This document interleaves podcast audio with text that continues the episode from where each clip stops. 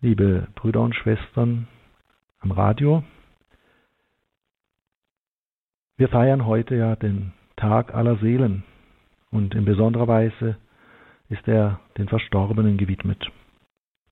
Jenen Seelen, die auch arme Seelen genannt werden und denen wir unser fürbittendes Gebet zukommen lassen dürfen im Reinigungsort und Fegfeuer. Nehmen wir jetzt einfach diese alten Begriffe, wie sie uns von der Kirche gegeben sind und machen wir uns ein paar Gedanken zu diesem Gedenktag.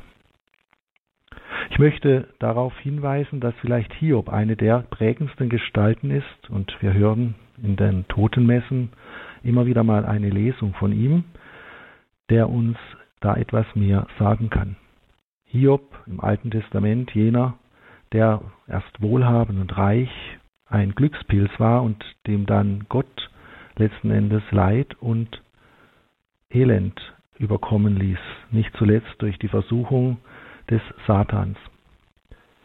Er bleibt aber, nachdem alle Schicksalsschläge ihn getroffen haben, damit, da er nur noch Haut und Knochen ist, ein Hautzerfetzter, letzten Endes bleibt dabei, ich weiß, dass mein Erlöser lebt und ich werde ihn schauen. So ist uns im Hiob-Buch überliefert.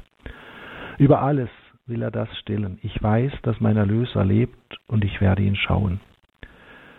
Und dieses Wort letzten Endes kann uns etwas weiterführen im Blick auf aller Seelen. Schauen, sehen wollen. Obwohl es Hiob in einer Stunde sagt, wo er nichts mehr weiß, wo er keine Garantien mehr hat, dass Gott ihm wirklich ein gnädiger Gott ist, dass er ihm noch einmal Glück zuteil werden lässt. Hoffen gegen alle Hoffnungslosigkeit. Sehen und schauen wollen. Und genau darum geht es, wenn wir vom Reinigungsort vom Fegefeuer sprechen. Wir können es auch etwas mit dem Volksmund formulieren.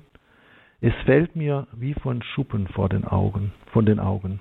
Es fällt mir wie von Schuppen, wie Schuppen von den Augen. Sehen, etwas klar sehen und erkennen, das ist doch die Sehnsucht von uns Menschen und letzten Endes die Sehnsucht, mal hinter den Tod zu schauen oder wie es die Kirche formuliert, Gott sehen von Angesicht zu Angesicht. Und das möchte uns letzten Endes zuteil werden. Aber wenn wir hinschauen, dann werden unsere Sünden, unsere Schuld, unsere Fehler, unser nicht ganz gut sein immer wieder wie Nebelwolken vor uns vorüberziehen und diesen Blick verstellen.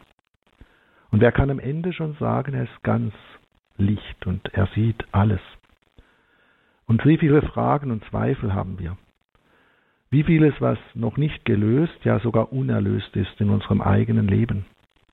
Ist es da nicht ein tröstlicher Gedanke, wenn wir wissen, dass Gott uns noch einmal nach dem Tod eine Zeit, eine gewisse, einen gewissen Übergang gibt, der uns klären lässt und der uns dann klar sehen lässt, was noch nicht klar war. Oder der uns wirklich helfen kann, dass es wie Schuppen von unseren Augen fällt, damit wir klar sehen. Wir sehen eben Licht und Dunkel. Wir spüren das Gute und das Böse in unserem Leben. Wir merken auf den Kampf, den wir führen zwischen Gott und der Macht des Bösen. Und Gott möchte uns helfen, dass wir ganz auf seine Seite kommen. Aber er möchte es in Gerechtigkeit und Barmherzigkeit tun. Und wir wollen doch, dass gerecht gehandelt wird. Allein wenn ich an die vielen Aufschreie denke bei den Missbrauchsfällen, wie man immer wieder sagt, keine Gnade, null Toleranz für Täter. Mit Recht sagt man das, wie viel mehr mit Recht vor Gottes Angesicht.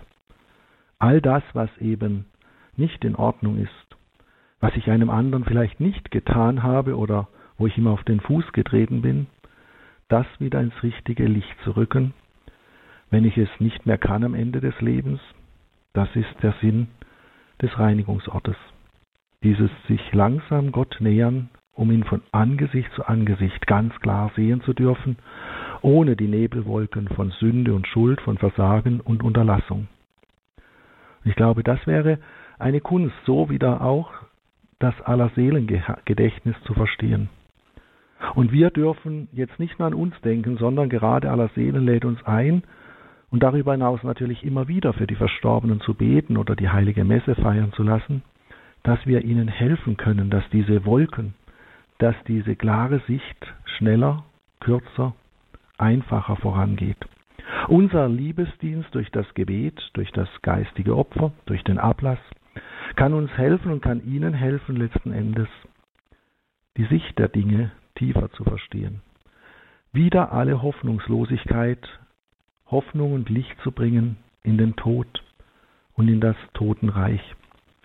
Es ist nicht ein wirklich heilsamer Gedanke, für die Verstorbenen zu beten. Ich denke, das können wir vielleicht mitnehmen. Nicht zuletzt deswegen, auch wir stehen eines Tages an der Schwelle des Todes, auch wir werden hinüberkommen. Und vielleicht tut es uns gut zu wissen, dass dann andere für uns beten, dass andere uns helfen, dass die Wolken von dem, was uns noch nicht gelungen ist, das Dunkle, das uns dann umgibt im Reinigungsort, aufgehellt wird. Dass es uns eines Tages wirklich wie Schuppen von den Augen fallen kann und wir Gott von Angesicht zu Angesicht sehen dürfen. Und wir tragen alles mit, was auch Hiob mitgetragen hat, denn Zweifel, Fragen, Sorgen und Ängste haben wir immer wieder. Und wer kann letzten Endes sagen, dass sein Leben ganz gelungen ist? Hiob möchte uns aber mit auf den Weg geben, wieder alle Hoffnungslosigkeit zu vertrauen. Ich weiß, dass mein Erlöser lebt, und ich werde ihn schauen. Und im Blick auf das Kreuz Jesu darf das uns Hoffnung, Mut und Zuversicht geben. In diesem Sinne segne ich Sie und alle Ihre Angehörigen. Unsere Hilfe ist im Namen des Herrn, der Himmel und Erde erschaffen hat. Die Fürsprache der seligen Jungfrau und Gottesmutter Maria, des heiligen Josef, aller Engel und Heiligen, segne und behüte euch der dreifaltige Gott, der Vater, der Sohn und der Heilige Geist. Amen. Gelobt sei Jesus Christus. In Ewigkeit. Amen. Ein herzliches Dankeschön an Pfarrer Ewald Billharz aus Emmingen-Liptingen für die Mittagsansprache heute am Allerseelentag, für das gemeinsame Gebet und auch den Segen.